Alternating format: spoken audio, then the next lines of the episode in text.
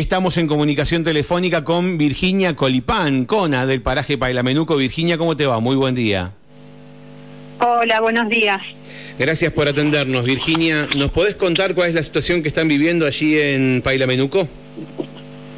Eh, sí, estamos viviendo una situación muy grave acá con la población de Pailamenuco, con más de 200 familias, afectando a dos parajes de la comunidad, eh, tanto el paraje Pailamenuco como Nehuenantú, en el cual tenemos una red de agua que en los últimos estudios eh, bacteriológicos dieron positivo. Eh, especialmente de una bacteria muy complicada, de la Escherichia coli. También eh, se debió a, lamentablemente, eh, y me toca desde lo personal, porque fue mi sobrina que le dio, eh, justamente tuvo una situación de enfermedad grave que fue derivada a Neuquén con el síndrome hemolítico urémico, que se da justamente por esta bacteria. y bueno, lamentablemente estuvo varios días en Neuquén y bueno, está, está mejorando eh, pero bueno, la verdad que estamos muy preocupados.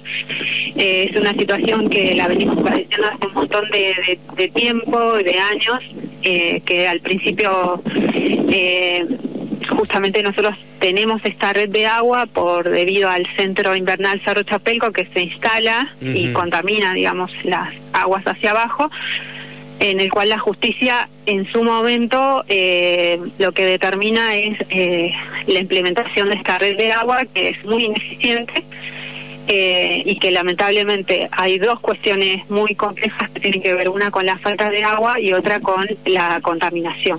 A ver, Virginia, quiero quiero repasar cada punto. Primero, a raíz de lo que pasó con, con tus familiares que terminan de, dándose cuenta de que hay que ver hay que ver si el problema estaba en el agua eso dispara el análisis, la necesidad de analizar el agua. ¿O tuvieron varios casos o, fue, fue este caso? En realidad fueron muchos casos, ya del 90% de la población con diarrea, gastroenteritis, vómitos, y culmina con esa situación grave.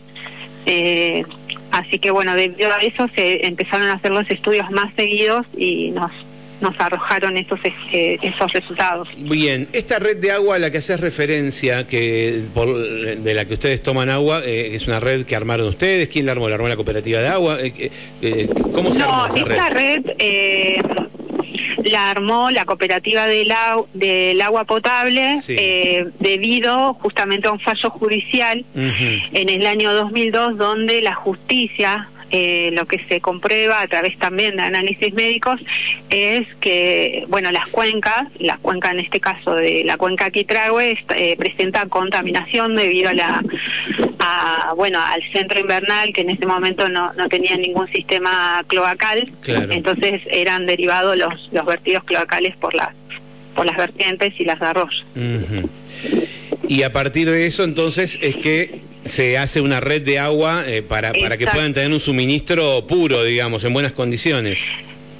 Claro, sí, la comunidad, digamos, y nuestros abuelos siempre tenían su huerta, su, su agua eh, de consumo de vertientes y de arroyo y nunca, digamos, había sucedido nada, bueno, hasta todo lo que se está haciendo, digamos, y, aguas arriba. Y por este por esta red a la que haces referencia y, por la que llega el agua, ¿es, ¿es por donde está llegando el agua contaminada en este momento, decís? Exactamente, porque no se está aplicando eh, correctamente el cloro. Eh, y bueno, hay hay dos bacterias que son las que están en que dieron como resultado. Sí, vimos vimos eh, el análisis que nos mandaron hace un ratito leímos el documento y, y en todo caso qué dice la cooperativa de agua acerca del tratamiento de estas aguas que ustedes reciben. Eh, bueno, nosotros lamentablemente somos rehenes de la cooperativa de agua potable porque lamentablemente el servicio es muy malo. En principio eh, tuvimos todo el año hace varios, eh, digamos, esto un periodo largo, por eso ya hay un hartazgo de la población, porque no se hace mantenimiento, la red está toda rota, no tenemos agua y cuando llega lamentablemente tenemos estos casos. Eh, así que bueno, les agradecemos un montón la, difusión para que realmente eh, nosotros estemos responsables también al gobierno de la provincia, que en su momento tendría que que justamente fiscalizar todo el impacto ambiental, eh, lo cual no se hizo y también hacemos cargo al organismo de control que tiene que eh, también estar fiscalizando toda esta situación. Eh, y hace un ratito tuvieron una reunión con referentes del gobierno provincial, entendemos, referentes de la cooperativa de agua. Eh, ¿Es así? Eh, ¿Del municipio de San Martín de los Andes? Sí, estaban llegando hasta el momento, no están, sí está la población acá reunida con ah, nosotros. Ah, ¿todavía no se reunieron? Todavía no llegaron. Ah, sí llegó el veterinario que hizo el estudio, bueno, a porque se está haciendo que hacer continuar con los estudios eh, para que dé bien el resultado, porque si no la gente directamente no puede tomar el agua. Eh, y bueno, estamos en esta emergencia. Eh, pero bueno, esperando a que alguien se haga presente tanto de la municipalidad, del organismo de control o mismo las autoridades del agua potable. Ahora, eh, con este resultado que es de ayer, ¿no? Eh, ¿Puede ser? Sí. Es de ayer. Sí, digamos, ustedes, eh, digamos, con este resultado, ¿qué hicieron en las últimas horas?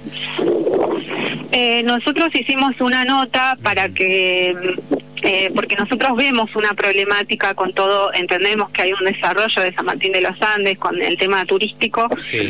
Eh, ahora lo que también eh, se propone desde la comunidad, desde el paraje, como afectados directos, que haya un control ambiental sobre toda la unidad territorial que tiene que ver con la cuenca. Y que sí o sí quienes vamos a ser los vedores de, eso tiene que estar la gente afectada directa y es una de las propuestas, también hay propuestas con periodos más eh, mensuales, que se hagan los, los análisis eh, y que justamente seamos nosotros a quienes nos llegue esa información. Bien, eh, digamos, ustedes obtienen este resultado, ¿no? en el día de ayer. Sí. Digamos, envían una nota por lo que por lo que me por lo que me contabas. Igual leímos ahora que estoy pensando fue la nota que leímos hace un ratito que está dirigida al organismo de control municipal está dirigida al defensor del pueblo al hospital a la zona sanitaria. Es esta esta nota que tenemos acá.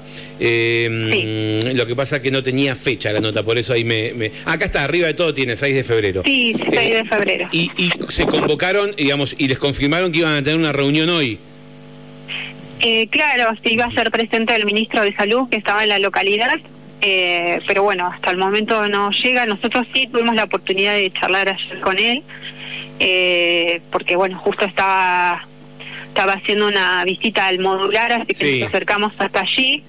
Eh, y bueno, le hicimos todos estos planteos, eh, principalmente porque hay una población vulnerable, muchos niños, una escuela que concurren más de 85 estudiantes, eh, están también muchos abuelos que también presentan ya con patologías, entonces el agua es indispensable para todo el mundo, más en esta época de verano que necesitas tomar agua, eh, así que bueno, vemos como eh, esa problemática que, que se nos presenta y que esperemos que nos, nos escuchen las autoridades.